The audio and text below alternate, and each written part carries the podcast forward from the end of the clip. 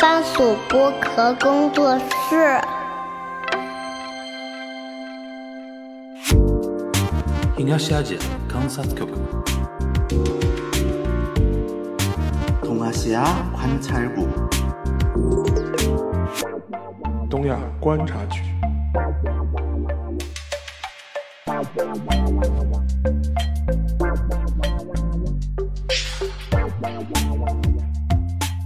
，Hello，大家好，我是樊如，欢迎收听东亚观察局啊，差点说错名字。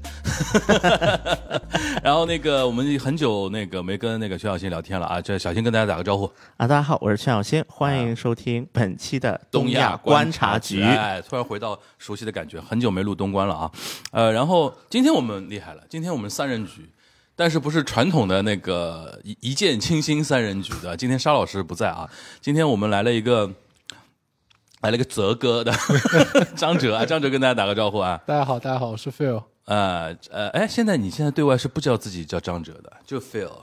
啊，因为一直在这里都是叫叫 Phil 嘛。啊那现在哎大家好，我叫张哲，我是张哲你 应该知道。大家好，我是 Phil 张哲啊我是呃 Phil 张张哲哲啊，A K A 的啊那个。啊，对，然后那个今今天这个板子呢，大家一看，肯定韩国出大事儿了，对吧？怎么两个两个聊韩国的那个主播和嘉宾都到齐了？这个其实也是我们第一次，就是说聊韩国，你们两个在一起聊一个话题啊。其实啊，跟大家讲一下，小全小新跟张哲很早就认识了，啊对，对吧？甚至可能比你们两个认识都早呃，。肯定是比我们两个人早，因为我当时认识他的时候，他就跟我跟我提到全小新，我说哎呀，我说你知，我说你之前知道全小新，因为那个时候他还在那个文文化、哎啊那个叫什么文化院文化啊院对吧？对还在文化院嘛那哎我我第一次知道那个东亚观察局，其实是在全小新的朋友圈啊，对对嗯对对对，那等于是说，其实我们三个人很早互相知道。对方、啊对吧？但是呢，我跟张哲线下碰头是因为上那个时候他们在外滩做一个展嘛，啊，对，对对吧？对，对对，哎，那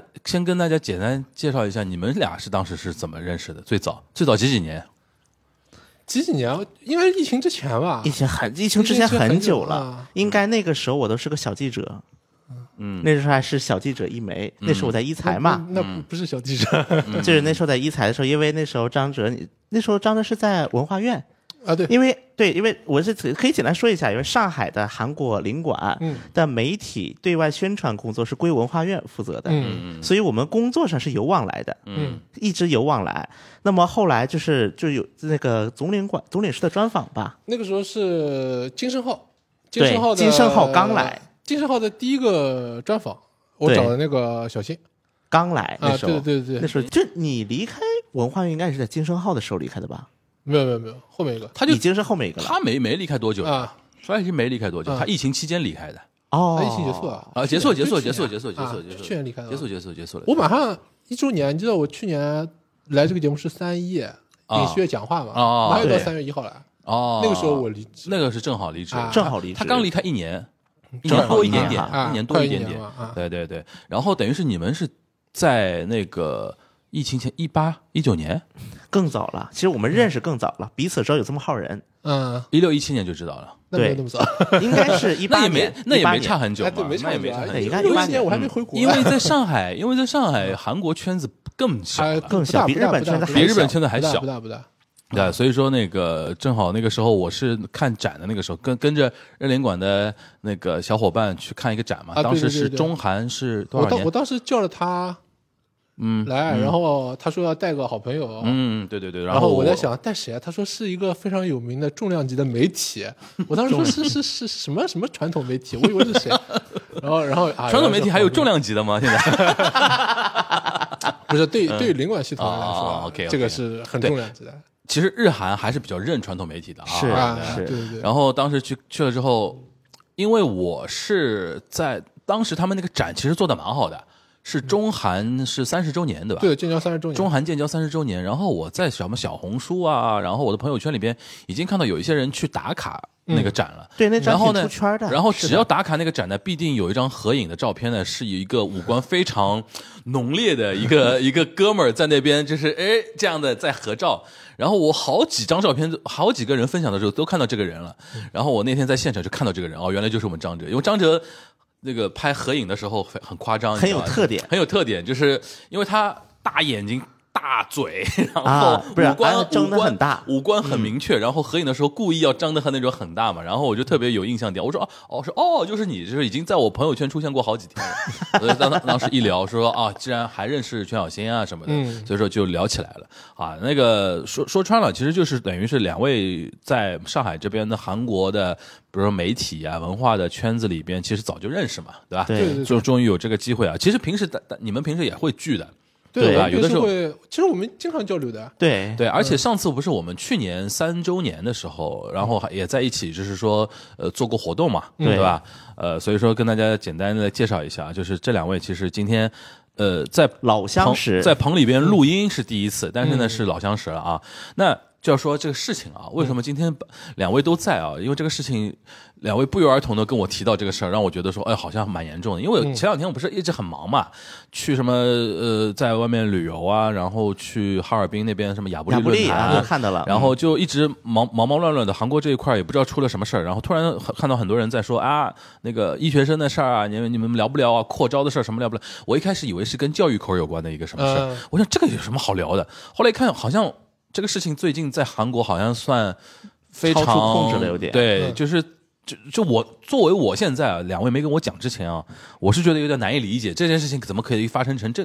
发展成现在这个样子啊。今天可以跟大家来简单梳理一下啊。先让那个小新讲吧，就是你跟我们简单就是不知道这个事情的人啊，嗯简单描绘一下，这到底是一个怎么样性质的一件事情？不是这个事儿本身是非常非常的简单，就是呢，尹锡悦政府突然说要扩张医科大学，要扩张医科大学的那个招生名额，因为在韩国的高校是韩为韩国本国人能够招多少是有指标的，嗯，就你每个学校能招多少，它是有一个指标的，尤嗯其像医科大学是这种人气科目，如果你这么说吧，现在韩国的医科大学所有的医科大学加起来总指标大概三千二百多，嗯，每就是大概三就千二一百年招三千两百个医学生，差不多哦，就是各个大学全加起来啊。嗯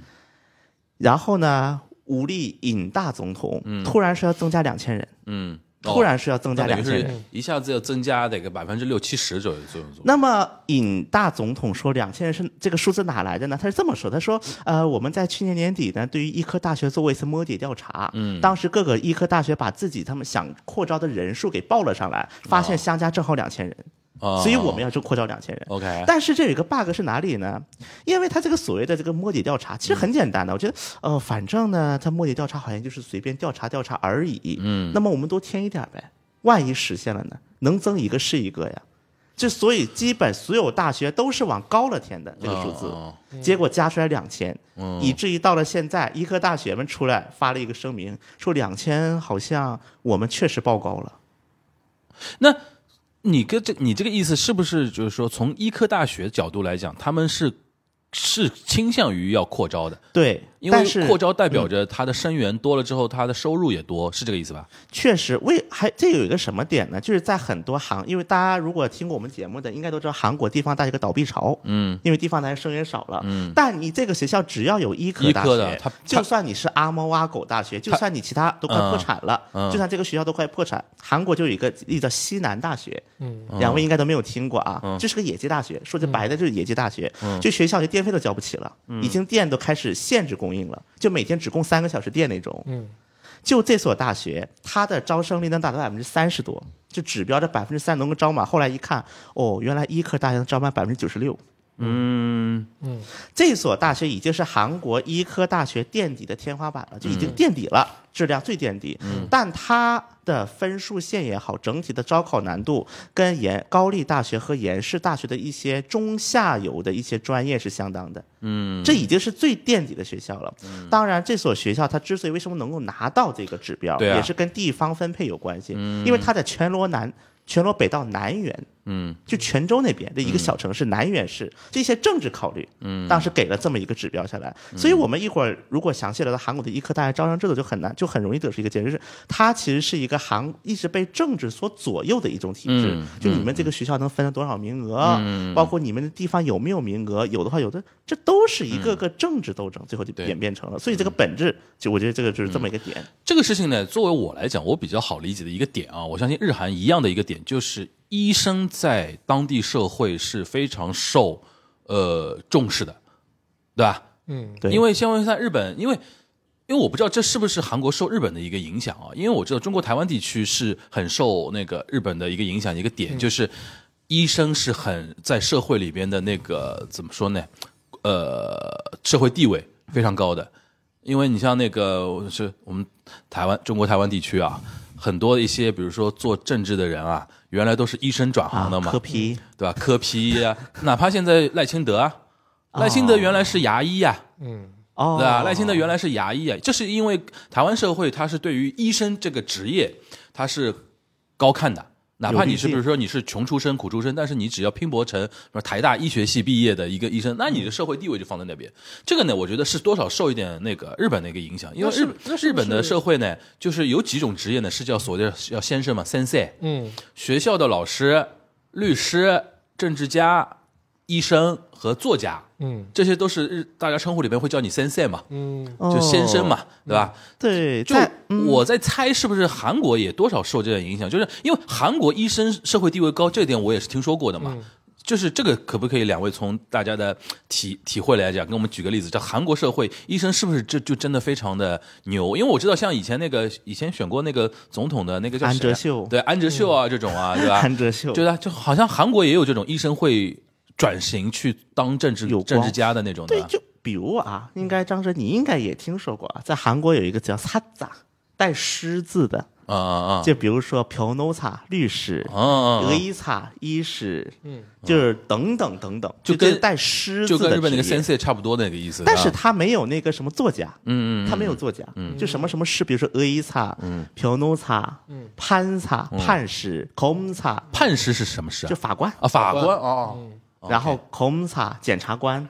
就带狮字嗯的叫。在韩国，这这个带狮字的职业是有光荣，就是最简单的一个案例，在韩国的那个主要银行，嗯只要你能够拿出这些带狮字的执照，嗯是直接给你批贷款哦两千万韩元的信用贷的，啊，OK，嗯就是我不查你征信了，嗯你只要给我拿这张证，我就给你批哦 OK 两千万起步， OK，这最简单的一个点嘛。嗯嗯，你们陈军馆有医学部吧？有啊，现在那个韩国最大那个五个医院里边，嗯 Big Five，三星三星首尔医院三星首尔医院就是成大的，三星首尔医院是五大医院里面，五大医院之哦一就陈军馆的嗯就附属的那个医院对啊。啊，哦，对，当时说到这个事啊，其实成均馆当年为了拿到医这个医大的医科大学的执照，其实也费了很大劲儿的。嗯，因为最早成均馆是没有医科大学执照的，嗯最早什么首尔大学，就是韩国的医科大学最顶尖的首尔和延世。嗯，延世是因为它是那个当时美国传教士办那嗯个圣弗兰斯医院嘛，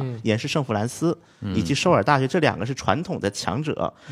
为什么？就虽然说在高研战当中，我们一般高丽都认为延世啥也不是，但是有一个医科大学方面，高丽的成绩是比延世低的，因为高丽的医科大学是合并的，是把一个在地方城市的一个幼师大学的医科大学并过来了，叫高丽大学医大，所以就认为高丽大学在医科比延世低一个档次。嗯然后除此之外，成均馆大学也是合并的，嗯，也是三星财团合并的，因为最早成均馆大学它不是三星财团，是后来三星财团收购的，嗯，然后收购的过程当中，因为当时的那个据传嘛，就是当时的那个三星的李健熙对于生命科学这块非常就是关注。非常器重，一边他在首尔就是成均馆大学有了医科大学，然后把三星首尔医院就做成了成均馆大学的附属医院，但它的法律上不是，它法律上不是附属医院，但是实际操作上是怎么做的？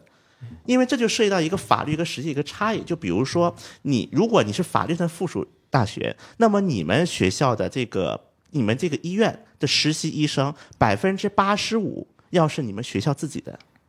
嗯才能叫附属医院。嗯嗯但是因为成均馆大学，因为它是合并过来的，所以它的名额少，嗯它比那些就是首尔大呀、延世大要少，嗯，所以说它一边它有想做是附属大学这个作用，嗯因为你医科大学有一个附属医是非常重要的，搞研究啊什么的。但另一方面，你又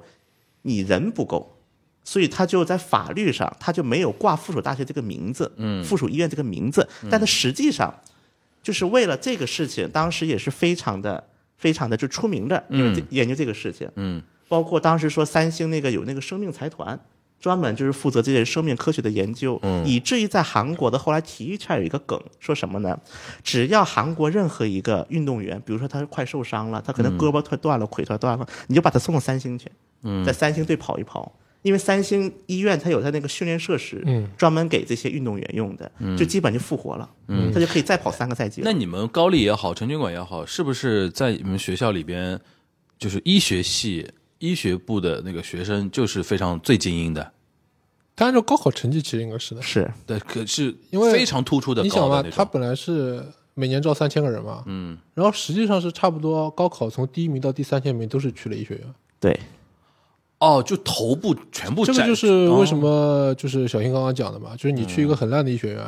实际上他的成绩是可以去最好的大学的。就是作为学生来讲的话，韩国的那种最聪明的学生都是去搞考那个医学部的，尤其对理啊科生，因为你医学嗯院毕业了之后，你拿到那个工资是基本上翻人家十倍的呀。能能差十倍啊！嗯能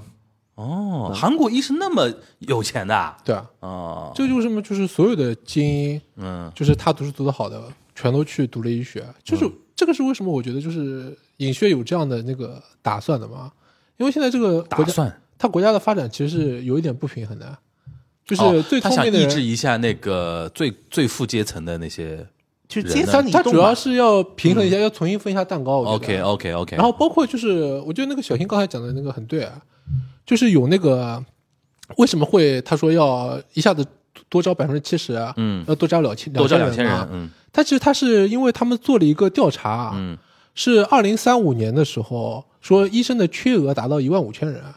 就全韩国，对，对然后如果从二零二五年开始，就是每年多招两千人，然后招五年的话，就一万人圈上去，就就一万人啊一万人，对，然后因为这个医生他如果要正儿八经，就是说他从进入医学院到拿还需要到成五为医年生时，间，对吧？其实嗯其实是需要十年，对对对，但是他可以保证，就是到后面的话，二零三五年的时能候多出一万个医生啊来，他就可以多出来一万医生啊。哦然后剩下的五千五千个人的那个他不足，他准备用什么人工智能呀、哦，准备用一些什么什么医疗制度的改革呀来补足啊。嗯他他是准备这样子干的。啊嗯，然后呢，他拿了这个调查的报告，嗯，然后他去问了那个那些大学的校长，嗯，说就是我们现在有不足嘛，然后你们现在可不可以扩招？哦，然后大学的校长就是像小新刚刚说的，啊就是因为对他们来说是扩的扩招很重要，扩招可以赚是钱啊扩招，对于扩招学校来说是好事儿，可以对吧赚。钱。啊对，然后现在有一个他们在吵的一个重点是什么呢？就是说现在医那些医生，包括医包括那个医生学会的人，啊嗯他们说大学校长是不懂医学的，就是啊医学院的那个院嗯长啊才是真的懂医学的。懂医学的人，嗯，嗯嗯但是大学校长去答应那个尹政府啊，说我可以扩招多少多少人的时候，没有问下面的那些院长，嗯嗯嗯嗯然后这个地方现在就成为一个大家在争执的一个点，嗯，就就这样子啊。理解了这个事情的性质，我理解。那我先问几个细节啊，医学生的学费是不是很贵？对，大概会比平常的贵多少？一个学期文科生的三倍，文科生的三倍的学费，对，那其实等于是在韩国培养一个医，家里要培养一个医学医生出来，其实也很花钱的一件事情啊。嗯对，就是说它形成一种循环了，就是说有钱人家里是能够培养出医生的小孩儿的，嗯对然后医生小孩儿的收入又是比平常的工作的上班的人收入是要高十倍的，对啊，所以说对它等于是就等于是阶层固化了，是这对意思吧？对啊有这种感觉啊。所以就现在普通的人，他差不多就是一年可能二十多万人民币嘛，换算下来，啊呃，年薪的啊，对啊。然后那个医生，你你就是成为那个正儿八经那个医生之后啊，你就是三亿到四亿那个韩币起跳啊，嗯三亿到四亿韩币，那就是一百五十万人民币啊一，百五十万到两百万啊到两百万人民币哦，那真的是十倍。我我以我以前有认识一个那个医生啊，就是他是那个高丽大学毕业的嘛，嗯就是像那个小新本来讲的，啊就那样的情况，他本来在高大读了一个这个理科理科的专业，啊然后他读了之后发觉，哎，这个专业呢就是赚的钱比不过没那有个未来，比不过那个哎医生，嗯，所以他就重新退高学考，重新重新回去复读，牛逼，韩国很多的，对啊，很多都这样的韩国，嗯就说然后明这个人很聪明嘛，就是对的，然后重新回去啊，考了那个医学院了医，学院啊，然后考了医学院之后呢，他医学院毕业之后，他也没有正儿八经去做医生啊。嗯就我认识的这个人啊，我差不多是我一六年的时候，一五年的时候，我那个时候认识他的时候，他是每天只半天嗯在一个诊所里面，就是值班。嗯，对，有然这个后的，他他跟我说，他那个时候跟我说，他一个月可以赚人民币换算成差不多八万块。哦，他光只要坐班就八万块人民币，啊然后他给人家看那些小毛小病嘛，然后我本来以为我还以为他以后要去做什么，就像那个 Severance 去那些大医院嘛，嗯然后他跟我说。他为什么每天只做半天？是因为他还要花另外半天来准备美国的医生执照考试，这什么意思啊？因为在美国做医生可以赚更多哦，。更多啊，就是他有很还有可能以后这去美国做对，医生，这个就是为什么你刚才跟我讲，就是为什么日本、台湾和韩国这么相似啊？嗯，就是会不会有一种可能性，是因为它跟美国比较相似？啊，有可能因为这三个地方其实，在战后都是受到美国影响，美国国影影响对对对对，然后这个也是为什么在 OECD 国家里边啊，嗯，就是韩国的那个一每一千人的医生的那个指标数啊，其实跟日本跟美国非常的相似。嗯嗯嗯嗯嗯，这里边就有一个问题了，就是刚才因为大致大概大家能理解了，因为我觉得作为我们大陆的听众来讲的话，医生收入高这件事情我们是能理解，但高成这样，我估计很多人是有点意外的啊，尤其刚毕业的学生能比就是怎么说呢？我没有知，我不知道我们这边现在，比如说出来的医生，因为有有，因为医生也有个问题，医学生有个问题，就是他读本科的时间和他真正开始能赚那个，就是说赚钱，就是进入到职场赚钱的那个时间，的确要比普通的本科生要长几年。嗯，所以说人人家一般会比较综合来看嘛，对吧？但是的确，我觉得像韩国这个水平已经算很高很高了。就是那问题就来了啊，那这个事情到底锅是谁的呢？就是说，比如说啊，我现在听下来，比如刚刚全小新讲的，就尹血这个两千两千这个每年扩招两千人这个事儿吧，刚才张哲这么一解释呢，我觉得也不是说完全没道理，嗯，对吧？因为毕毕竟你有一万五的那个缺口，对吧？但是听上去呢，好像这个做法呢有点欠考虑和略显粗暴了，对吧？是这个小小新你怎么看这个事儿？对你觉得锅在谁身上？是是我们无力赢大从头， 还是说还是说大家？因为现在有一批人已经开始，我看这两天风向已经开始批评韩国国内某些医生团体了，觉得你们这帮人有点有点蹬鼻子上脸了、对吧？就感觉好像要守着自己这碗饭，然后就一点不肯那种往外往外分的那种感觉。你觉得从你的角度啊，你觉得这个锅或者说这个锅，我们分一分吧，百分之几十在谁的身上？对，我是觉得啊，其实刚才那个张哲提的一个点说，总的那个医师数量是低的，没错。但韩国现在还有一个 bug 在哪儿呢？比如说我每年培养出了三千医生，对干嘛去了呢？这个是个问题，干什么去了到底？啊啊啊！ OK，在韩国的医师培养是这么是有什么一个制度呢？是这么做的，比如说你五年本五年毕业了，嗯你考了医师国家考试的国试，嗯，你国试过了拿到医师执照，你是一个一般医叫做，就是你没有科室，就你没有专、嗯专攻。比如说我就是一个普通大夫，那么一般比如说你想往上了，这个时候就是比如说五大医院做实习医生、嗯住院医生，就你先坐诊，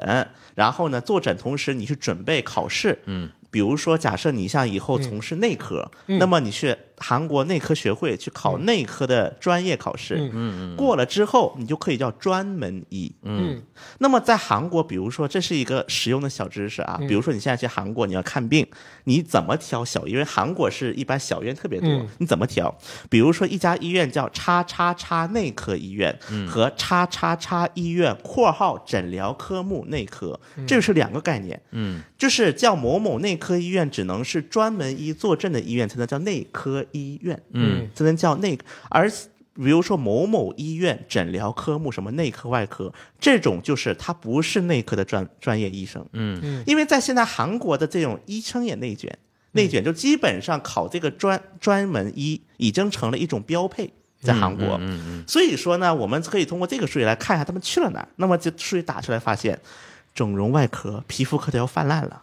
啊，已经数字都要泛滥了。嗯，就 OK 大家去江南一条街上一百多家整容医院，这一百嗯，但整容医院跟皮肤那这这种科的那种医生，是不是收入会相对没那么高？这个就是我们要讲的一高个的也高的啊，一个很很重要的话题了。嗯我们说这个到底是谁的国的问题？嗯其实啊，我对这个问题了解了之后，我发现了一个事儿，这个是韩国医保制度，其实它的根源在韩国的医保制度上。呃，你说，就是反正我的长话短说了，嗯韩国是七七年搞的医保制度，当时七七年是什么？朴正熙在的时候，嗯因为当时保险嘛，就天天宣传说我们无偿医疗，嗯嗯就是作为一种体系竞争的一种产物意。识形态竞争，嗯对，那么韩国它也要搞一个所谓的医疗保障制度。嗯嗯嗯当时朴正熙又提出了现在这样一个制度。刚推出来的时候，就是相当于如果你入了医保，那嗯么你比如说用医保看病的费用你是固定的，比如说你 X 光你最多只能收多少，嗯这个是国家是有一个限制的。那么当时是医疗成本的百分之五十二，嗯，就比如说成本是一百块钱，我只允许收五十二块钱。有进医保，对，那么当时政府给的承诺是，以后医保的入保人数多了，我们会慢慢给你们提上去。嗯，结果到了二一九九十年代末的时候，韩国政府开始实施全民医保，就只要你上班就得有医保，对，你四大保险嘛。嗯，然后就发现了这么一个问题，就是但是呢，这个医保价格迟迟没有涨下来，嗯，迟迟现在韩国的医保就是医疗成本和医保价格的比例是一百比七十一，嗯平均是，嗯，就相当于其实对于很多的医生们来讲是亏本看病的，嗯是亏本的，就是而且在嗯韩国它很有意思，我们都知道尹锡悦他非常擅长搞族群对立、群体对立，嗯嗯那么这个时候韩国政府就当时做了一个机构叫做健康保险审查评价院。这个机构就相当于类似于我们主导医保谈判的医保局，嗯这个机构很有意思在哪儿？它都是护士，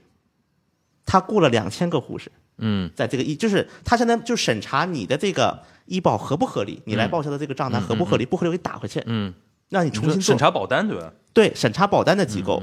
这而且这个审查保单每一年会开一次委员会，嗯，来评价，比如说今年的医保价格合不合理，嗯，它总共有十，总共有八三八二十二十四名委员，嗯，其中八名是医保用户代表，嗯，八名医疗医药界代表，嗯，再加上八名公益代表，嗯，总共二十四人来决定今年的医保价格要不要涨，嗯，比如说医保的那个费用要不要涨，但是。因为只有八人代表医药界，剩下十六人都是认为是降符合他们的利益，对而只有八人涨符合利益，对，所以我看了一下，过去十六年，嗯，有十年是谈判决裂了，就谈崩了，嗯最后没有动，剩下六剩下六年最后是降降了，的，嗯所以这个价格固定，再加上零一年的医保改革以及医药分业化制度，是韩国如果在韩国看病，你应该知道，小医院现在都是必须要去外面开药的，嗯是不允许在医院直接给你开药，就他只给你处方，这就是零一年医保改革的一个成果。医药分离，对，这种制度定下来之后，就变成了一种什么状态呢？第一个，对于很多药店来讲，你就得去找医院要钱去。比如说我医院，比如说我去，比如说我医院开什么药，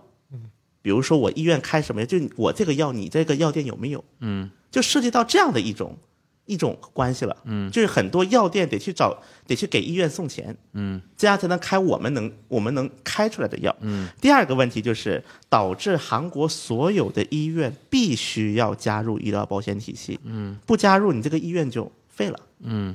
就你这个医院是不允许开的非法行医，你不收医保就是非法行医。那么大家知道，整容和皮肤科可是不用医保的呀。嗯，我可以定的呀，我想定多少钱定多少钱的。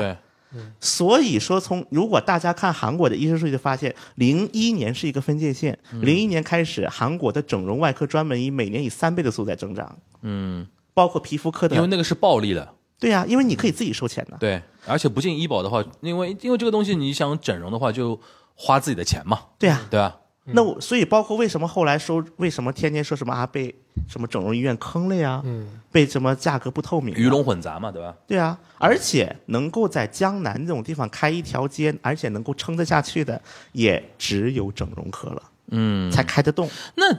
这个这个韩国现在这个医疗医疗的这个体系很有意思啊。一方面，你说那个比如说专门医那种考试，它很卷，对导致很多比如说卷不过的人，只能去改行去当那个皮肤科或者整容科的那个对一个医生。但另一方面，这皮肤科、整容科的医生往往又代表着暴力，对，对吧？你有那个暴力的那种东西。那 现在韩国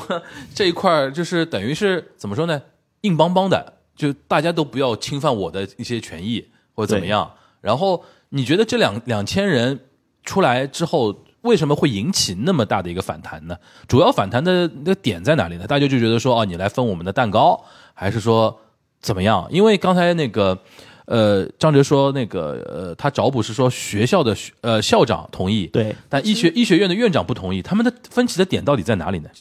其实说实话，就是说你刚才问嘛，是到底是影视业的锅还是医疗界的锅嗯对嘛？其实本质上是各怀鬼胎。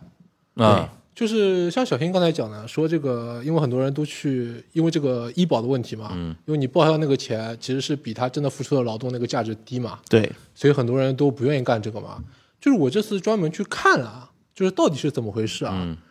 就其实说，就是为什么说大家他们说这个所谓的就现在医生他们不愿意做必须医疗啊，所谓的必须医疗、就是，必须医疗指的是就是你在那个急诊室里边，对要三班倒的那种，啊他不愿意干啊啊啊，因为那个是又辛苦，然后赚的钱他又觉得没有那个那个整容外科呀，或者是皮肤少，科哎比多，啊比那个少哎，然后大家也不愿意做这个小小儿科啊，也嗯不愿意做这个妇产科，因为他们觉得太累了。太累而了且啊，不生孩子啊，对，就是说他觉得做这个东西不赚钱嘛，嗯就是有一点我觉得是这样的，就是说，呃，做这个妇产科呃做这个整容外科或者皮肤肯定赚钱，啊但是其实呢，你做其他的科的医生也是赚钱的，啊嗯，要不然的话就不会存在对这对个医对生对这个对群体，对他对对整个的比别人多占十倍了嘛。，对，就现在医生的群体都在说这个啊，就是说，如果你想要我不要去做这个整容外科，不要去做这个皮肤科的话，嗯政府你就用你的财政来补助我。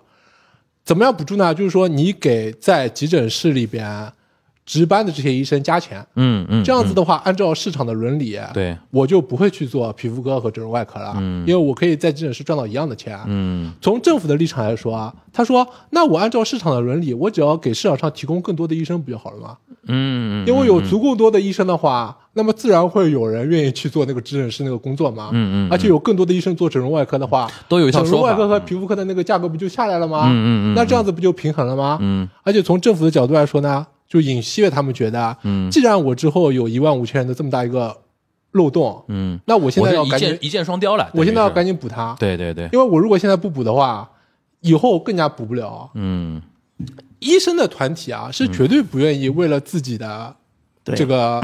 要要保护好自己的这个既得利益的嘛。嗯对对对对所以其实之前好几次的医疗改革啊全部都失败了，嗯包括就是最近的一次，就是在那个二零二零年，啊嗯文在寅那个时候啊要做这个医疗改革，啊嗯他他的目标是每年扩招四百人，四百人，对然后扩招十年。啊，其实就是涨四千人嘛，涨4000人其实跟现在这个比还比不上啊，比不上啊，然后那个时候是医生跟现在一样，全部都罢工辞职。啊哦，已经发生过了这个事儿，对的而且嗯对，而且还有一点，当时文政府这四百这四百的扩招，还提出了一个叫增设公共医大、公共医科大学，公对共这医科大学是啊什么对概念呢？就是相当于你从这里出来的医生，你必须要在地方城市干满多少年才能嗯就你必须去干那个苦活累活脏活，对不能不能挑，不能转转去对的做对的皮肤对科、你就整形对科，可以调上你的账啊。对但的是转了调上但你的但是账他可能就比如说学费会便宜一点，对，然对吧后名额补贴会你多一一点，点哦然后分儿会低一理解理点解，理就解。现在碰到的问题是什么呢？就是说啊，当时文在寅碰到问题，就马上有那个口罩了，啊哦，然后口罩了之后，就这个事情很急。如果就是你话话题转向了，因为你们如果所有的人都去罢工，都去休学的话，老老百姓要反弹了那老百姓要反弹，然后这对个对锅对就扔在这个文在寅头上嗯了，嗯嗯，所以他当时只能妥协，他缩缩了，缩回去就了，这这个事情就不说了。嗯不说了然后 OK，OK 对尹旭来说，为什么说我说他也是有鬼胎的？嗯因为你现在马上四月份的时候要选了，要选了呀，啊然后他屁股后面有很多烂事，你知道的。这个是有票的，对吧？这个事情当然有对啊票了医疗改革对于文在寅是有票的，对吧？对对，文在寅和尹旭来说都有票的，都有票的，啊对因为对老你这百也姓对的脚，这是老百姓哦能看得到的呀，就是韩国国民苦医疗这个系统问题久矣吗？对啊尤其是地方城哦市哦没现医现院在。现在大家碰到什么问题嗯啊？比如说地方上的老百姓啊，你要去医院里面看一个病，嗯可能看不着，不是，可啊能就是就是，比如说这没大夫个这个这个医生没有，你知道吧？哦，它其实医生短缺，主要短缺在地方城市。再加上一些小还有一些地方非科热室门，对科非热室门还有科室啊就是比如说呃那个儿科儿科和对啊，妇科，所以啊大家要怎么弄呢？就要上京医疗，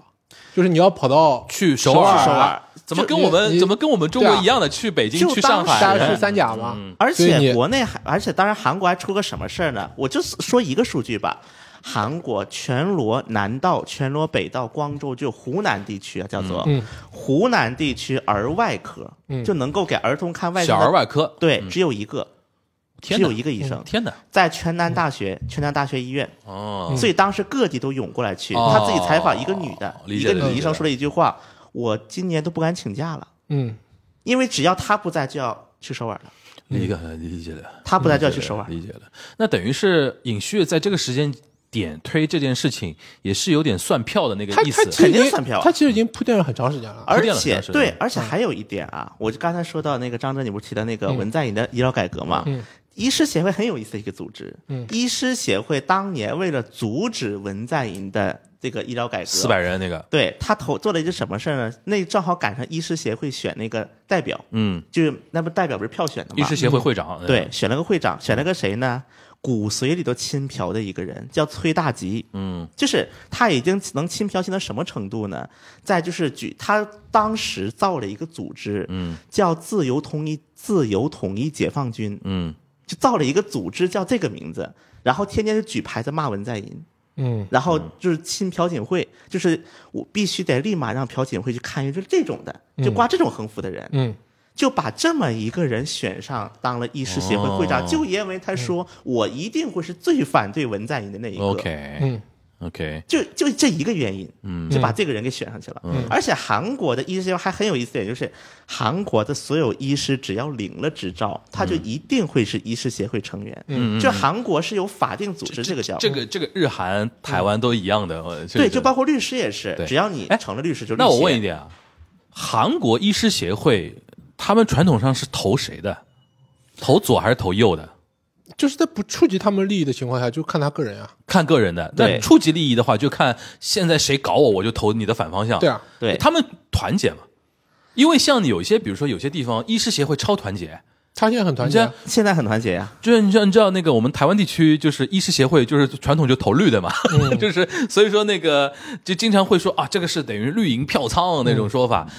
他传统上是会就是说看医师个人，但是谁要谁要搞我们协会，对啊谁要搞我们大的蛋糕的话，我们就统一投你的因为对家。嗯他其实是有阶级性的。啊你看这些人，他的收入都是比一般的中产阶级中产以上了，对啊中产中以产上以嗯上比一般的人高那么多高那么，多，对对吧？他们这批人就只要守住自己的那块蛋糕就好。至于嗯你国家怎么样怎么样，其实他他没有那么强的意识形态性。就对吧我印象很深，当时那个我看过医师协会那个报，内部他们不是发那刊物嘛？嗯比如说他们每到总选之前，他们就发一个刊物，发什么呢？今年我们医师协会的成员有多少参选了国会议员？把他的照片和选区和党派都列出来了。嗯嗯嗯嗯嗯就他也不分党，反正只要是医师协会的人，他都挂，他都挂反嗯正反正就我们是精英阶层，我们掌控了这个国家，对吧？然后最后写了一一句：“我们祝愿所有医师协会的成员嗯能够为凯旋而归，为这个国家的医疗体系做出更多贡献。嗯就这么写的。哎，那现在好玩了，因为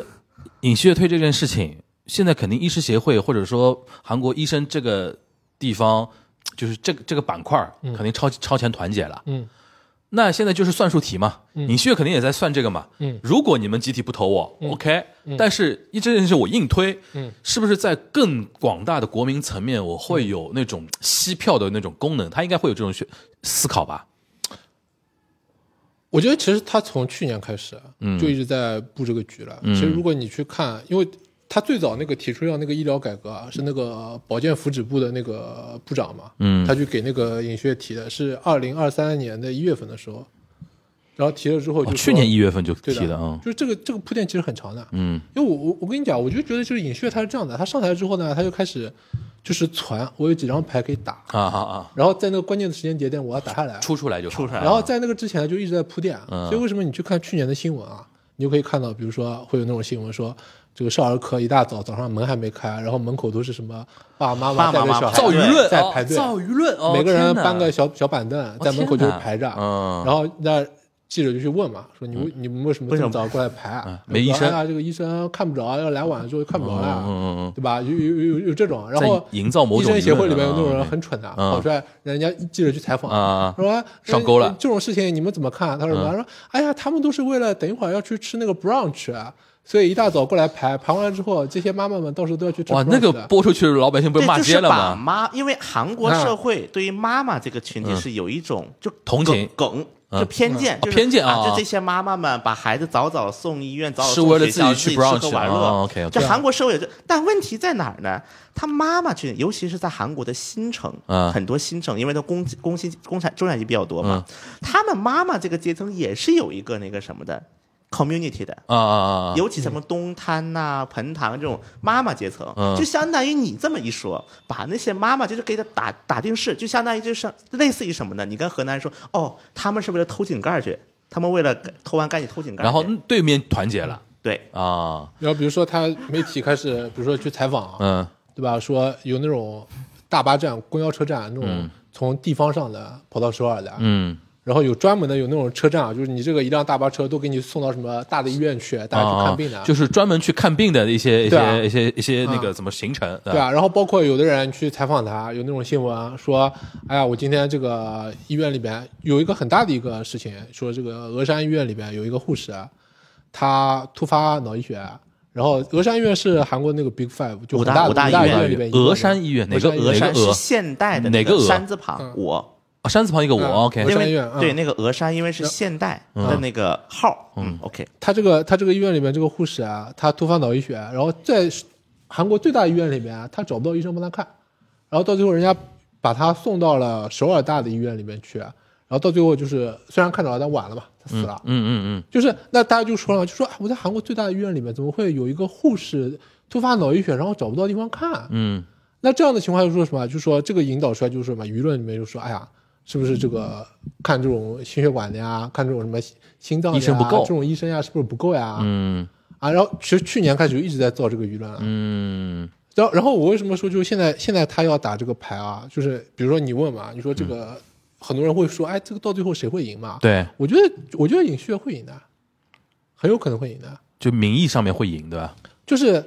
大家现在不太了解啊，为什么这个事嗯情？就是因为你其实三月份还有一个月，然后你四月份的时候大家就开始投票了。对，然后尹旭有很多的很多事嘛，比如说之前说他老婆收包呀，嗯嗯说他这个外交上面没有转成转移果焦点了呀，这的对吧？嗯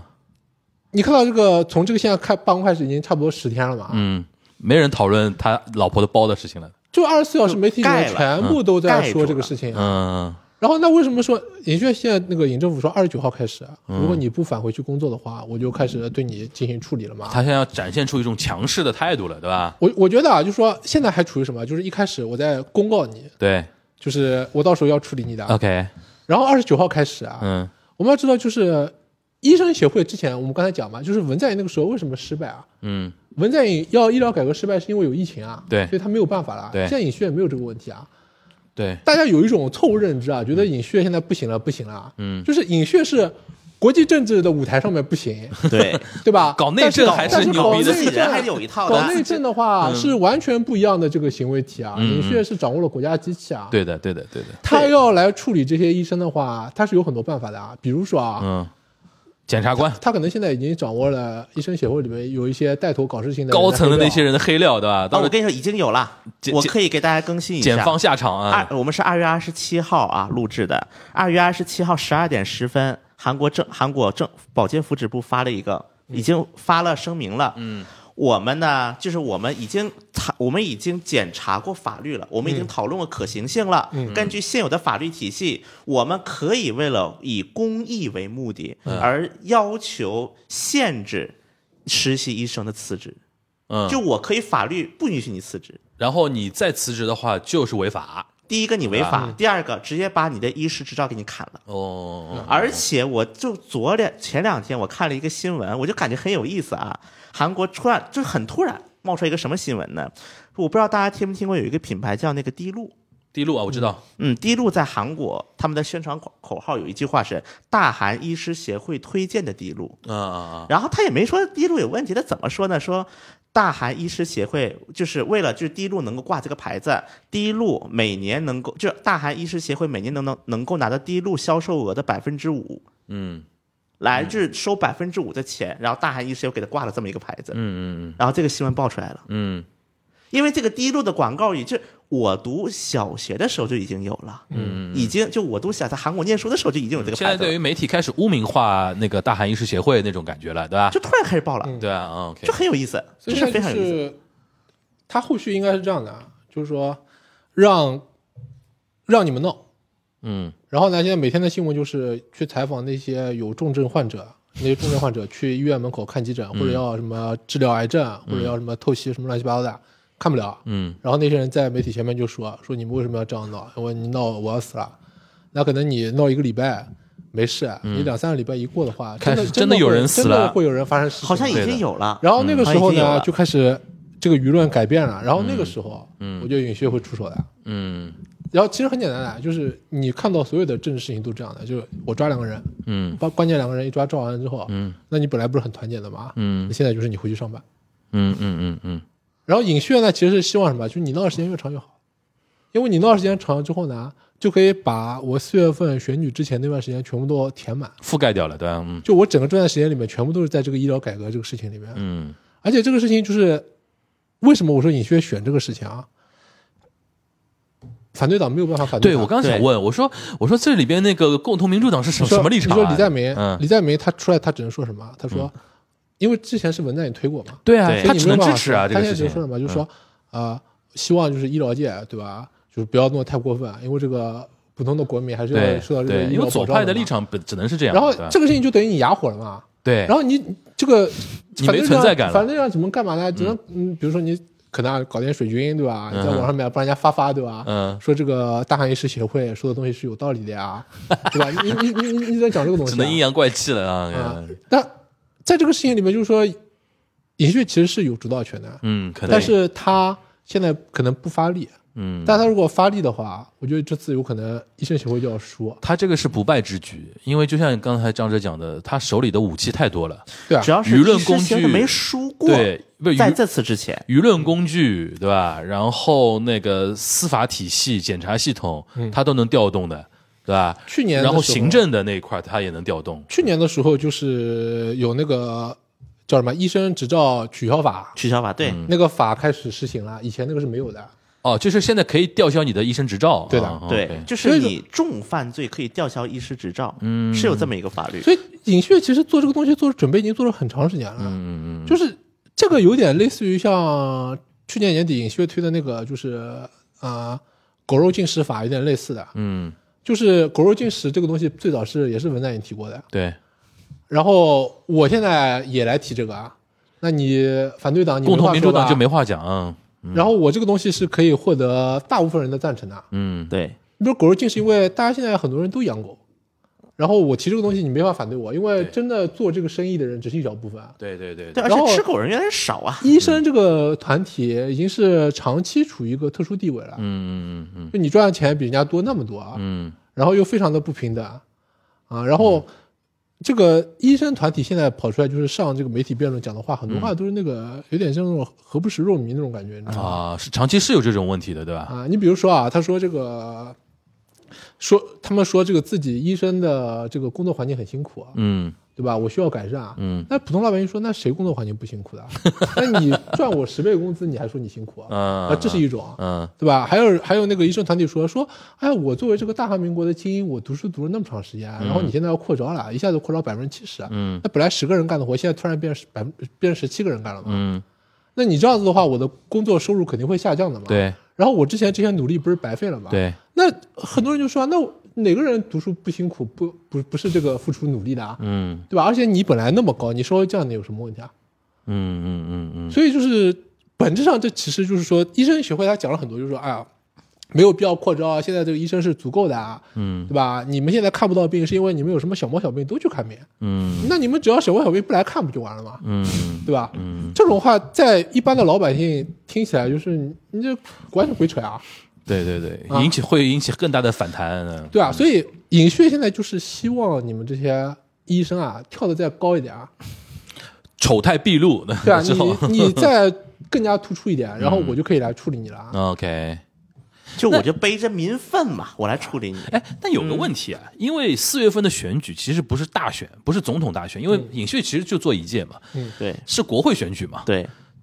那在国会选举，因为其实韩国也是小选举区跟那个对比例结合别的的嘛代，表对，那有没有可能，比如说医师会在一些非常小的选举区里边造成某一些，比如说执政党的一些负面影响？因为这些人从大的局来看是小部分精英群体啊，但其实如果细节到一个一个小的选举区，或者有一些比如说富人区的选举区里边，比如说医生的票比较多，或者说医生到时候那个在一些怎么说呢？因为这个局非常非常非常诡异的是，医生现在非常就是那个团体啊，嗯，左右都不帮他，对对吧？他也不对知道这可以倾向到谁，因为像有的时候，左边想帮他，但是不能明说嘛。对啊，然后比如说像以前有些有些选举，比如说农协也好，医协也好，这种票，它有一些比如说意识形态的站站队的时候，他可以用自己的票去做一些平衡，去做一些杠杆嘛。嗯对，但这个局里边他怎么影响呢？因为现在听下来，尹锡悦他是其实也没有说为四月份这个选举加多少票，而是说不想说在四月份选举的时候，自己很多一些负面的事情、一些花边的东西，成为影响当时舆论的一个东西，对吧？因为覆盖掉这个事因为一情。般人的那个记忆力就跟金鱼一样的，很短的、啊。嗯，就是你啊在选之前的一个月，大家现在重点根本就不关注在尹锡悦之前有多很多政策上失败了，嗯我釜山失败了，大家已经不记得了。嗯啊，对对大对家对到 最这个后新，闻已经没有了，对对大家到没最有了。后记住的是什么？哈、这个因为尹锡悦本来这个这么多年改革不了对的这个医疗改革，改革对改革成功了。对，然后你比如说啊，有很多人就觉得，啊，你说这个医生这个阶层，对吧？这是完全的精英，那他是不是跟财阀站在一起啊？嗯对吧？嗯那其实也没有，也没有你看现在财阀全部都是在尹锡悦手上的。你你看啊，这些医生他们集体说我辞职不干了，嗯，他要挟的对象是这些医院嘛？嗯这些医院全部都是财阀背的背，后有一个财阀或者有对那个对有那个对医院的。啊对的，那你你你，这个就是你们的利益就是完全不统一的呀。对所以医生，而且你说这个一共全部加在一起，医生才几万人啊？三万多嘛，不是说不是每年每年三千嘛，每年对三千嘛，每年应3000嘛该哦也就六位数吧，最多哦六位十数。十几就万你，你其实没多少人的呀。嗯，所以你而且这个我还说这个医生团体里面是不是真的一条心呢？也不见其得实。也不是啊。嗯就我觉得这个医生团体特别有意思的一点是，啊你可以看到他很有非常传统儒家的一些思想，嗯还有一些自由主义的思想在里面啊。为什么啊？就是对这个整个社会的这个福祉，他其实不考量的。虽然我做这个工作是这样的，嗯，但是你今天如果你得那个重病，你死不死跟我没关系，我反正要拿我那点钱，嗯就这个很个人主义的嘛。嗯呃这个是受到那个自由主义这个思思潮影响的嘛。嗯嗯，但是同时来说，它又非常的传统，像东韩国方传统东的方的那种的，就是什么啊？就是我看重这个前后辈的关系。嗯如果我的前辈，包括这个医生协会里面，就是前后辈关系。，对对对就，是我那那些大佬都说，对吧？今天大家都辞职，那所以大家大家都就大家都很辞多大家现在都实习罢工生辞辞职罢工，其实他是受听指挥嘛，啊，对吧？对更多是听指挥的。大家说，哎，你不要你不要弄，我就不弄。这个最搞笑的啊，现在有很多那个，你如果上那个 YouTube 或者上那个看那个电视节目，啊有大量的这个医师协会里面那些老头子，啊嗯他可能他已经退休了。嗯或者他之前做过这个医师协会的会长，然后他出来说，他说：“你看，我已经不做医生了，所以这个事情其实跟我的利益没有关系的吧？嗯但是我要说一句，就是医生们反抗政府是有道理的。然后一二三四五六七八罗列一大堆，嗯，那他嘴巴里讲啊，这个东西跟我无关嘛，其实是什么？就是说你这个医生这个人是跟这个医协绑定的，嗯，然后那些是我的后辈，就是你们产生一种阶级利益啊。对对对，然后在这个，所以我说是吧，这是一个很矛盾矛盾体啊。嗯就这些人一方面呢，就是说我绑得很紧的，嗯我们非常团结，非常集体主义，嗯同时呢，就是面对整个社会大众那个权益的时候呢，我只我只看着我自己手上那个一亩三分田嗯啊，你不要来动。然后他们会说什么？哎呀，你说这个政府，你说政府非常的不讲道理啊，我们是一个民主社会，然后你做这个医疗改革，你不来找我们，不来找我们聊嘛？对，现实是什么？现实是从去年一月份开始啊，保健福祉部向医学提了这个东西之后啊，然后跟医师协会聊了二十八次啊，然后没有一次是成功的，就听都不听，对吧？对的，嗯对，然后，然后我换句话讲啊，就是说，我们知道所有的改革全部都是分蛋糕的呀，全对是分蛋糕的。对，我今天要分这个蛋糕，啊嗯我做的很好的呀，我还专门来问现在你在吃蛋糕这个人啊，嗯我说我能不能从你这里手上分掉一点？而且问了二十八次的，对啊， 然后你说人家不听你的意见嘛？嗯说难听点就是说，其实说实话就是说，大家都已经明知道的啊，你现在是既得利益者啊，对问你的话你都不会吐出来的嘛。对你现在吃在手上的东西，啊对，然后你现在确实是吃太多了，嗯但是大家都模糊这个焦点啊。嗯。。就是医生协会的人绝对不会说，就是我今天就是为了把住我自己这个饭碗啊现在他们那种，比如说罢工也好，怎么说不配合也好，他们的神主牌、他们的口号是什么呢？就他们的正当性体现在哪里呢？ 非常的混乱的，是很混乱的吧讲不出来的哦，就是现在就是，比如说一个很搞笑的问题啊，比如说你辞职不也提交辞职信嘛？嗯辞职现在理由五花八门，写啥的都有，嗯写什么家里病的也有，嗯，就总各之种各总样之啊要辞职就是了，对吧？对，就是没有一个，就比如说你真要统一口号，如果你真的有本事，你所有一万多人，比如说辞职，九千多人辞职，嗯你都写一个理由，嗯，反对尹锡悦什么医疗改革，他们叫 K 啊、改嗯改恶啊，那你也行，哎，他们还不敢的，嗯因为你如果真这么写，你可能真违法了，嗯你可能是真违法嗯了。 ，OK，所以就找各种奇奇怪怪的理由给你写，什么说我累了，比如说我想去看看世界，哎，就什么理由都有。这其实造成那个他们在这种舆论战上面落下风嘛，对啊，因为尹锡悦有一个神主牌，他就是说韩国的医疗体系的各种各样的问题嗯要改，嗯然后对你说我改恶，但是你也指不出我哪里恶，嗯，然后叽里呱啦一大堆，然后又出现很多那些呃奇奇怪怪的一些人讲讲那些奇奇怪的不是和不是肉糜的话，导致对啊整个观感上差很多嘛，对吧？这其实呢，就是说，如果听到现在，好像我们我在帮那个尹雪讲话，其实也 不是。尹雪其实你知道，他也有他的问题的。对你比如说，二零二五年开始改，对吧？然后你五年招生完了之后啊，然后其实早就跟他三五不跟他不搭嘎了三五年才跟他不搭嘎了对吧嗯真的，这个这些人都变成医生啊，那个时候已经跟他没有关系了呀。。对，那个时候谁所以说我不知道呢？所以医生协会说的就是你这个你很多东西，你这些改革没有经过这个市场逻辑，或者没有经过这个合理的这个检讨嗯嘛，就是到最后你真的要看到这个结果的时候，嗯，医学老早都已经不干了，所以你找他是找不到的啊。嗯啊，然后包括这个医生协会讲的很多东西也是有道理的啊，比如说他说，尹血现在政策里面有一个啊，就是说，啊、搞那种像定向生一样的啊，或者定向生一样，就是你当地的人，就是你在地方上面，嗯，这个出生的人，嗯，然后你在要当地的回到医学院当地读地书啊方对，然后你要签合同的啊，嗯毕业之后你绑定在这个地方啊。嗯嗯，其实你看我们国内你知道的委啊培生定上升，这种定很向多委培很，这种其实很多违约的，啊嗯，到最后他其实不干这他种干嘛，情愿赔钱也不啊要他赔去钱到不回到干当地的，对那，医生协会说，这很有可能这种这种可能性的，对吧？他按照这个市场逻辑嘛，嗯，他到时候还是去别的地方，那你怎么办？嗯对吧？就是说，医生协会讲的话里边呢，其实也是半真半假，有的东西也是对的啊。嗯尹血讲的东西里边也是半真半假，嗯他的这个政策里边到底是不是可以百分之一百实行，其实我们也不知道。嗯，，对，但是呢，医生协会吃亏吃在哪里呢？现在就是他提出了讲什么啊，说我们国家医生不是太多了啊，不是太少了，是太多了。嗯嗯说你看这个跟我们跟这个日本跟美国比的话，我们一点都不少，非常我们太不是少差不多嘛，嗯嗯嗯对吧？然后其实是你嗯，们就是你刚刚说的那个 OECD 千人比对啊例医生比例的啊，啊，就是你其实是你们这个普通老百姓看病看看的太太多了，过度对吧医疗他说你们什么小小猫小病都去看病嗯啊，你们你们什么感冒了，然后一个礼拜要去看三次这个医生嘛。嗯这当然这个里边也有个问题，就像小新刚才讲的，就是为什么一个小猫小病医生要让你反复来啊？其实就是为了，因为什么啊？就是这个医医保可以覆盖的太少了嘛，让你多来一点，我可以赚钱啊。嗯，对，因为医保的费用太低了，而且你只要如果，其实医师协会一直有这个主张的，说要求把医保的这个叫韩国叫의의료수가 嗯，医疗酬价，嗯，在它叫做把医疗酬价提上去不就行了吗？对然后这个时候政府就说，你看现在医保财政已经这个鬼样子了，你还要跟我来提价呀？嗯嗯嗯就现在就变成了这样的一种，就这个事情是个罗生门。你比如说啊，就说你像这个要提价，就用了这个医疗财政，对吧？那比如对说按照这个医协的讲法，我现在急诊室里边的医生，我补贴他钱，是不是也是增加这个财政啊？其实对也是增加财政的嗯，。对的，就到最后，你这个医疗改革里边必定要增加财政的，啊只不过就是按照他们这个双方的这个逻辑不一样，就财政增加在哪里嘛？嗯但是大家都说我这个是对的嗯嘛，就是增加在我财政增加在我这个方向是合理的，增加在你那个是不合理的嘛？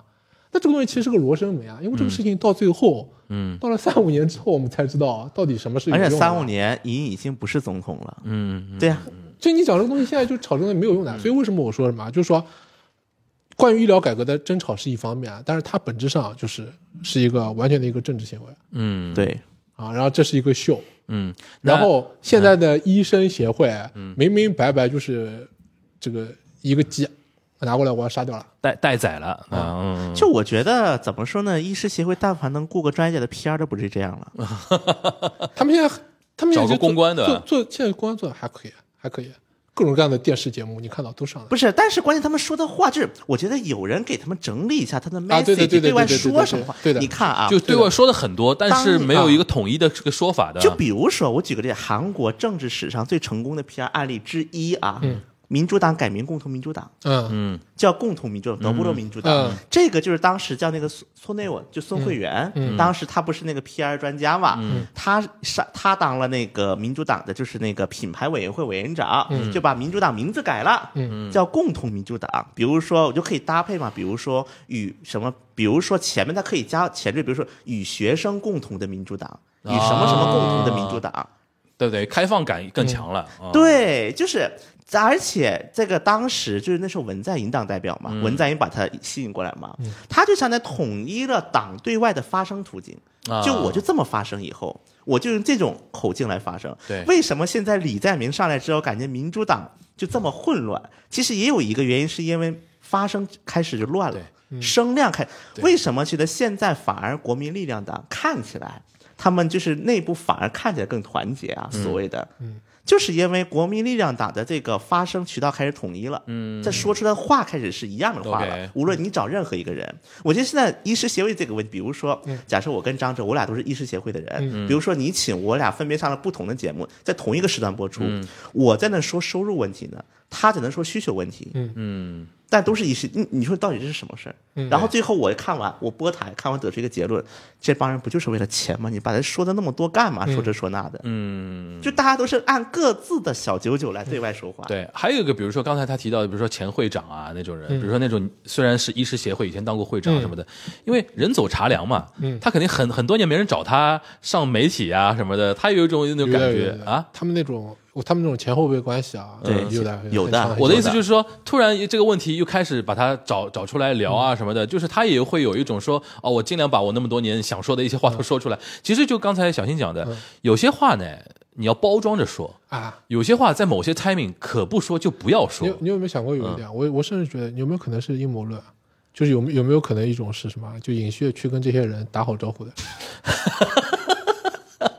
你想过啊？就是帮帮帮老子度过这一关。因为为什嗯么啊？就是对尹旭来说，如果这次医疗改革啊，他没有推进成功，然后又死了人了，嗯他崩了，他肯到定最后崩了，他又他又妥协了，对他肯定崩掉的那。尹旭就彻底完蛋了呀。对的，就你自己打这个牌，然后到最后输掉了。对，所以为什么他这个就是背水一战，一定要赢的，嗯要拖到那个四月份嘛？嗯，就是我觉得这已很有可能经不是阴谋了，阳谋了，很就有很我有可觉得能啊有医医生协会里边的人啊，老早都已经跟他勾兑好了。就这个好我了相信一点啊，我非常相信一点。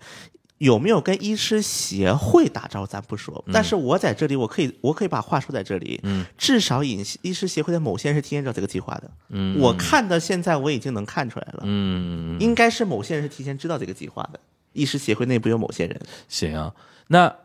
那个这话我都可以这么说了啊。行啊，那我们来预测一下这个事的一个收场会怎嗯么样收场？两位来预测一下，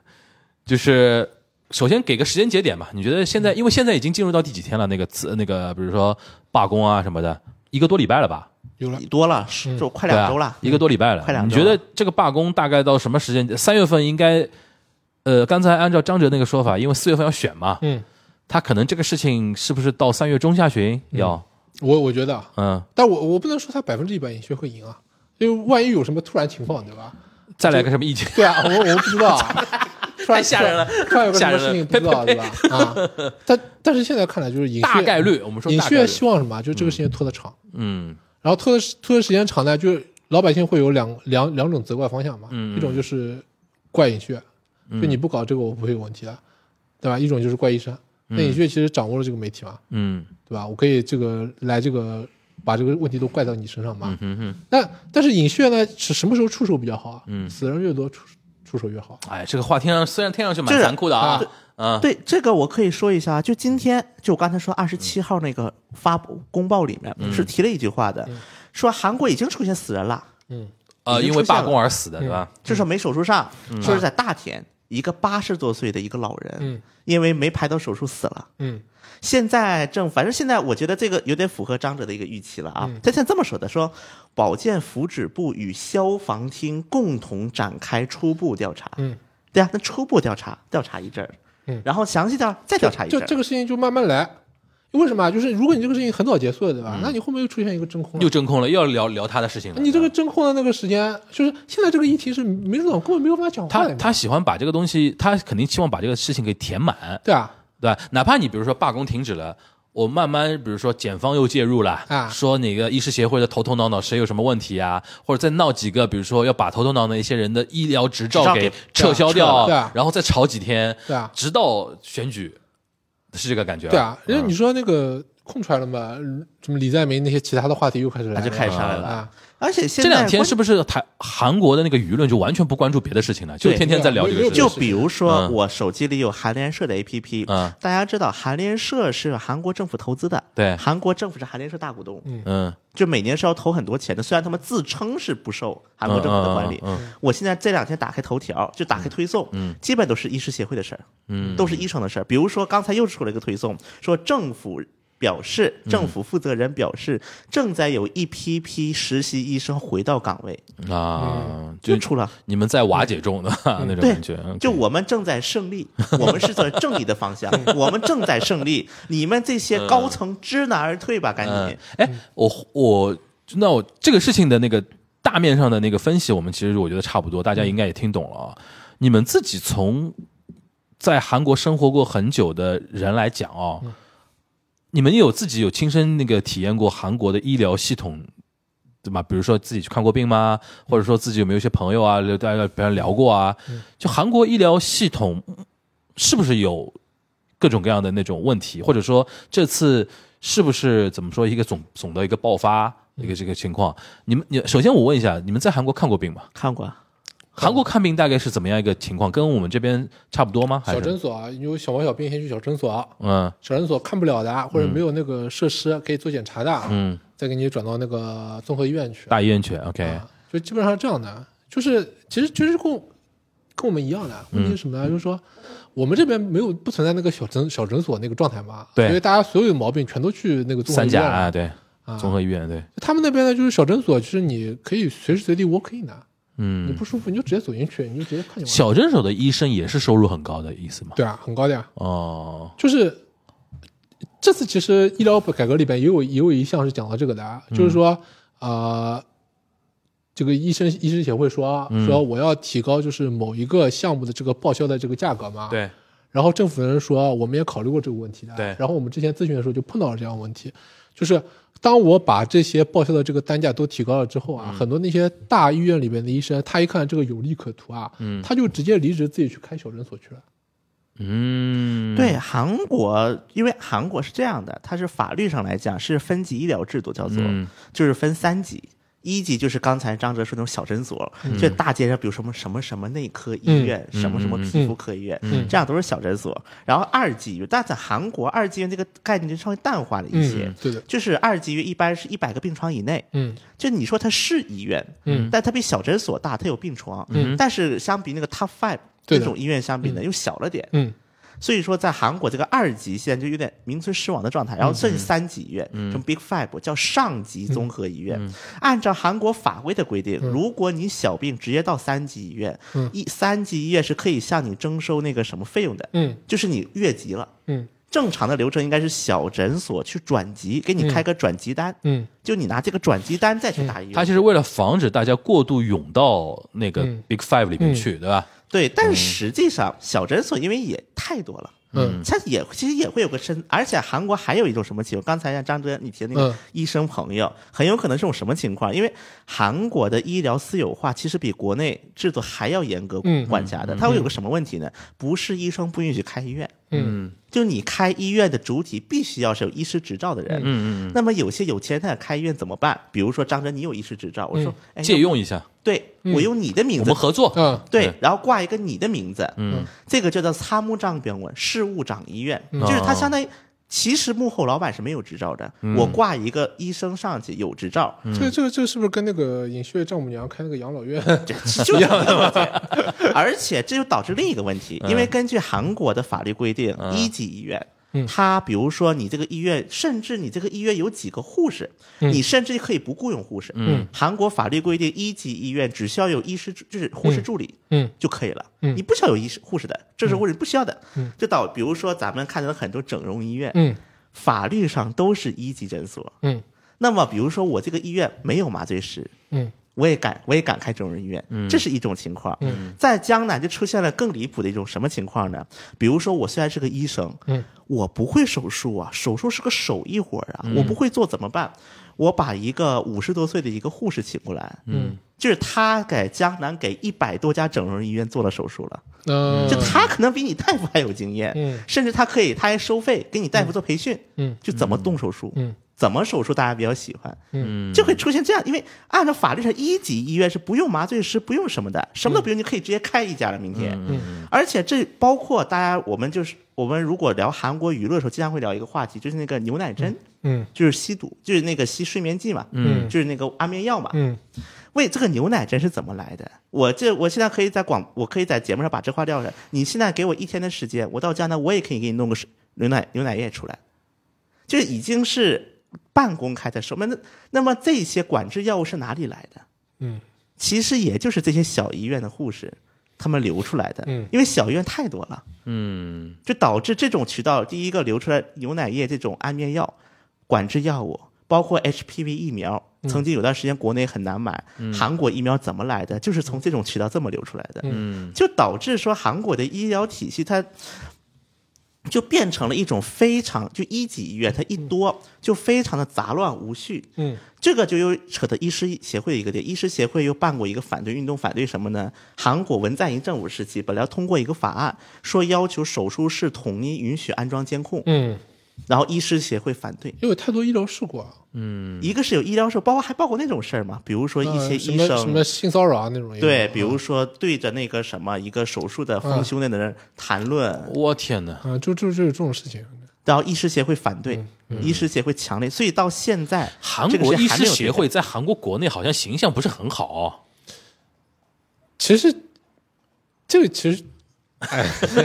怎么了？ 不能讲吗？这个事情是我我觉得就其实就是因为它已经变成了一个像恶龙一样的，就固化了，嗯，阶层固化，然后利益固因为化，你只要动到他的利益的时候，他其实都反知识应的。反应。就但是因为这些对人呢，他都不笨的，都是精英，嗯所以他会给你讲很多那个七七八八的。嗯然后你甚至你现在如果去看那些舆论的话，会有很多那个老百姓还支持他讲的那个东西。嗯我跟你讲，有很多人其实没有判断力的，他会他其实他如果帮那个医师协会摇旗呐喊的话，其实反对他自己的利益的呀对，啊，但是他会被就是拉过去。当然，同时我也说，我不是说尹旭就是对啊，就在这个事情里面，就是你就是在当中被人家两边拉嘛，嗯在拉扯当中呢，对，其实今天这一个局呢，就是也是给很多我们东阳观察局的听友提一个醒啊，在政治的世界里边，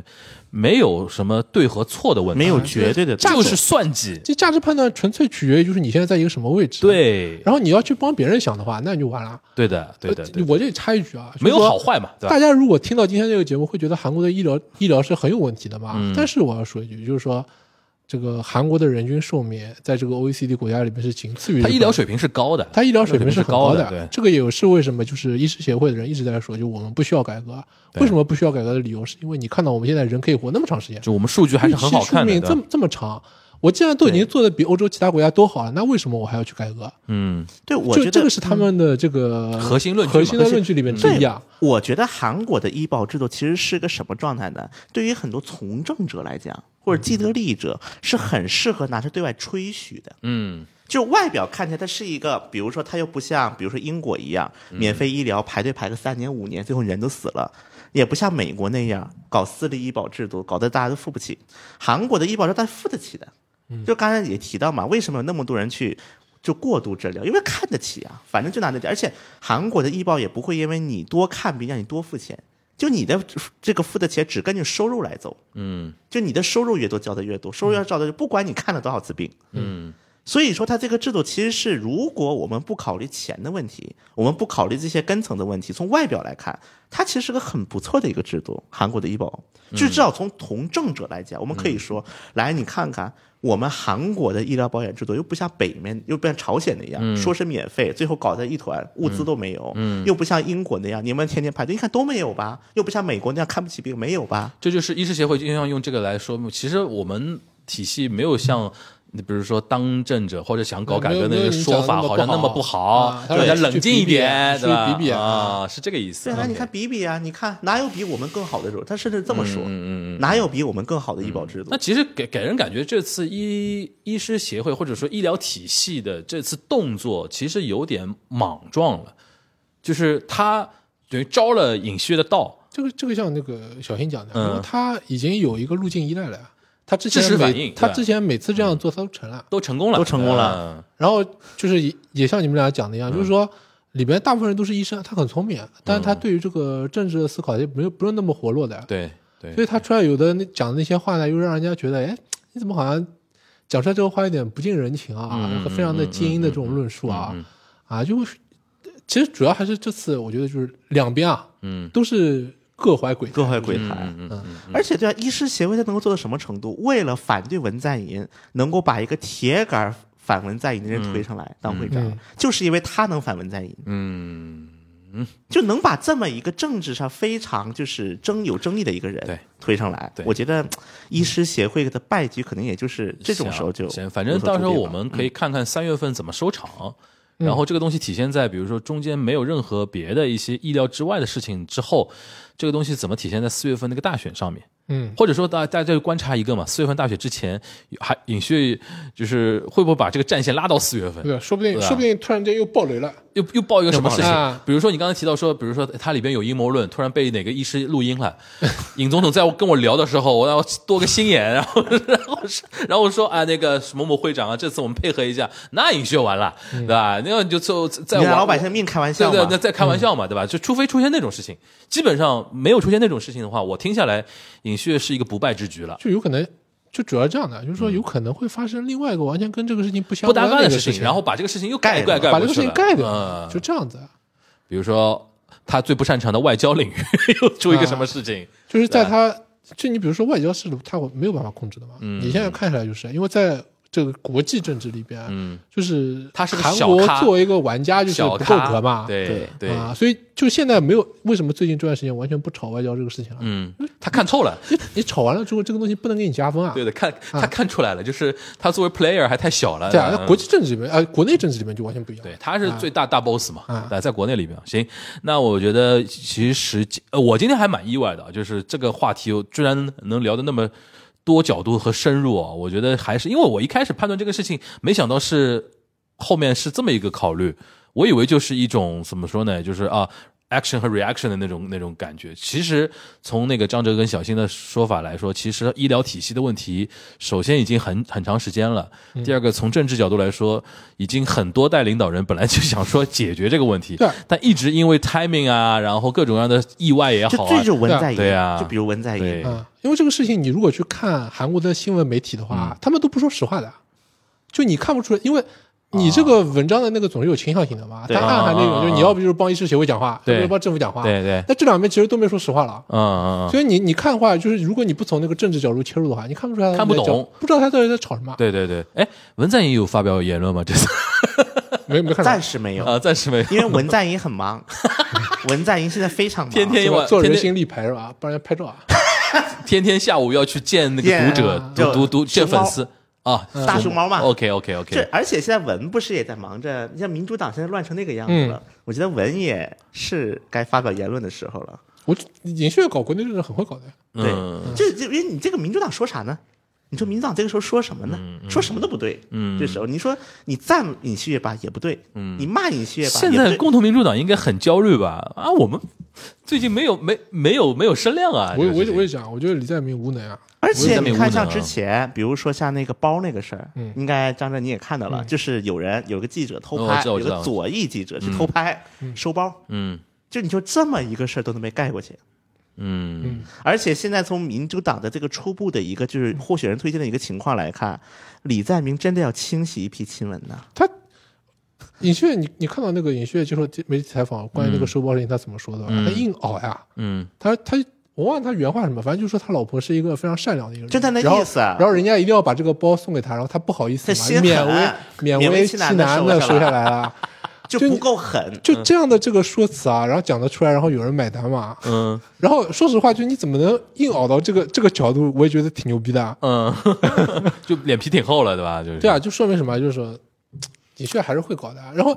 包这个东西其实可以大做文章，然后到最后什么变成现在这个包这个事情就过去了。嗯对，没有人说了，而且包那个事情是，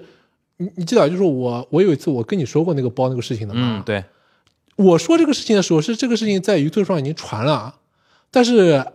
民主党还没有拿这个东西出来大做文章啊，是嗯过来后来过了很长一段时间。跟大家再解释一下吧。我估计很多人听到包这个事情，徐小新两两三句就解释一下这是个什么事儿，嗯对，就是一个记者拍拿了个暗访摄像头，嗯然后他去买了一个奢侈品包， Chanel 的啊吧还是迪奥的，他迪奥牧师啊，牧师，牧牧师，师啊？然后呢，就是去那个金建熙的办公室，就是尹薛的太太，对哎他，跟他约嘛，什么时候可以跟你见面啊？哎，然后见面时候送了包，然后金建熙呢非常大方的把它收嗯下笑了。纳了的啊，OK，嗯然后呢，关键是那个视频里面还有很多不太雅观的一些场面，啊就就比如说，今天讲那个国政，讲的好像自己是总统一样的。哦，然后呢还吐个痰，哦， 然后呢我天哪翘二郎腿，我天哪，我的妈哎，呀！就是这种，嗯就这个画事情面居然让共同民主党就这样过去了，啊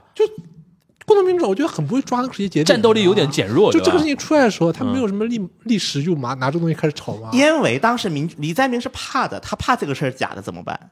哦因为当时是个 YouTube 账号他发他的怕有人，嗯他怕有人人炸有人炸他，对吧？啊，所以当时呢，再加上当时李在明的满脑子在想着怎么把李洛渊拉拢回来呢？嗯，他那个时候的注意点在这儿。但听上去就李在明时代的共同民主党战力有点有点堪忧啊。反正这个事情，反正就找不。到重点。对对对对对，对就而且现在你看，现在李在明在忙着干什么？清洗，就今天刚出来的，嗯就是那个任中熙，嗯就是那个文文在寅时的秘书长嘛。任中熙想参选中区那国会议员选举，嗯然后李在明宣布了，我不给他这个机会，啊，你就这么行吧玩了。行吧，行，反正反正我觉得到四月份选举之前。如果有变化的话，我们到时候还可以再继续跟进这件事情啊，因为对反正听上去分析的已经很透了，然后大概的一个走向、一个变化的一个最终方向，我大概也都能猜得到啊。然后不得不感慨，尹旭就是哇，就是就怎么说呢？嗯外斗外行，内斗内行，对吧？这个人设是立住了啊，这个人设是立住了。好，那非常感谢小新跟那个张哲啊来到这这期节目。其实这个事情，呃，挺有意思的，然后也分析出韩国国内社会的一些非常有意思的一些点。其实之前我们倒没怎么聊到，因为具体到医师这个阶层，真的不出这种事情，我们很少会聊到嗯那个事情。因为平时他们也是看上去很和平的一群人嘛， 医生还有什么好聊的？你说对吧？大家都救死扶伤嘛。哎哎，这种事情出来之后，所以它的一个背后的一个点，给大家跟大家分享，好吧？那我们下一期东岸观察局再跟大家再见了，大家拜拜。拜拜。